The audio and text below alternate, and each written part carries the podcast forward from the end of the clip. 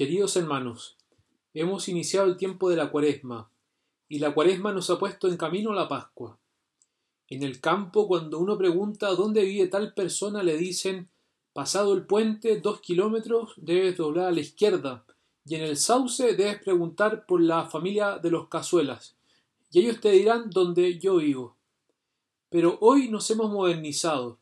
Los celulares nos permiten mandar la ubicación de donde vivimos y algunas aplicaciones como Waze o Google Maps nos llevan sin grandes dificultades a ese lugar.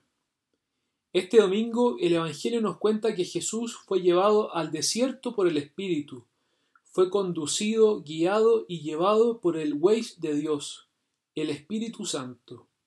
Y cada uno de nosotros hemos empezado a ser conducidos por el Espíritu de Jesús en el día de nuestro bautismo, como nos decía Pedro en la segunda lectura, donde el Señor se compromete a hablarnos en nuestra conciencia. Qué interesante empezar la cuaresma viendo que Jesús se va a un lugar y a una vida que incomoda, que lleva riesgos y tentaciones. Jesús nos ha mostrado con su ejemplo que a pesar de que la voz del Espíritu lo lleva a un lugar inhóspito, ahí acepta y desea y acepta el deseo de su padre de ir a lo difícil. Y en ese desierto sufre y padece la tentación. ¿Y qué tentación podría haber sido?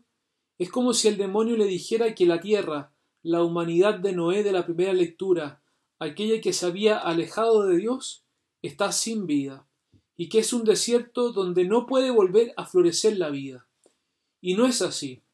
Jesús ha venido a anunciar que por muy grande que sea nuestro desierto, que por muy grande que sea nuestro pecado, Él ha venido a recorrer nuestra vida para mostrarnos que Él está cerca de nosotros, que nos invita a dejarnos convertir y dejarnos regar por su espíritu para que florezca la vida.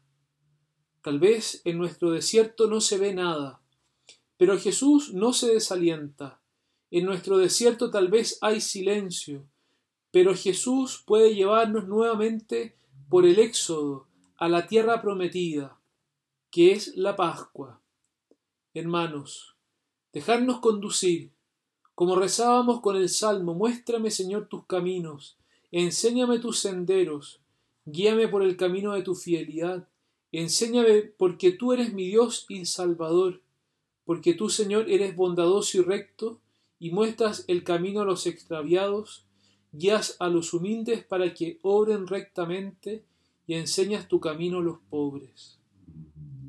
Hagámosle caso al Weis de Dios, su Espíritu, no solo para que nos muestre nuestro camino, sino que también para ayudar a ver en los demás no solo sus debilidades, su desierto, sino que también ayudarlos para que pueda germinar en ellos la vida de Dios. Entreguemos nuestros caminos, que no siempre son malos, pero no siempre nos dan vida y vida al mundo. Acojamos el impulso del Espíritu que nos habla en nuestra vida. Hoy, ¿dónde escucho al Espíritu? ¿Cómo me conduce el Espíritu? ¿Dónde me está llevando? Si me lleva por caminos de paz y de entrega, ese es el camino pascual, y vamos por el camino de Jesús. ¿Qué caminos me abruman, me tientan, me consumen, me agotan? En Jesús podemos volver a empezar. Nuestro desierto es infinito y nos abruma, y por ahí nos puede tentar el maligno pero nuestro pecado nunca es más grande que el perdón y el poder de Dios. Son sus caminos los que nos sanan y nos santifican. Él está cerca de nosotros, a nuestro lado. Su reino está aquí. Acojamos la voz del Rey y creamos en su palabra que es buena noticia. El demonio se aleja de Jesús hasta el momento oportuno que fue el de la cruz. Pero la voz del Espíritu siempre, siempre nos señalará el camino pascual que es el de la cruz que es camino de confianza, donde nos adentramos en un vaciarnos de nosotros para dar vida a los que están a nuestro lado.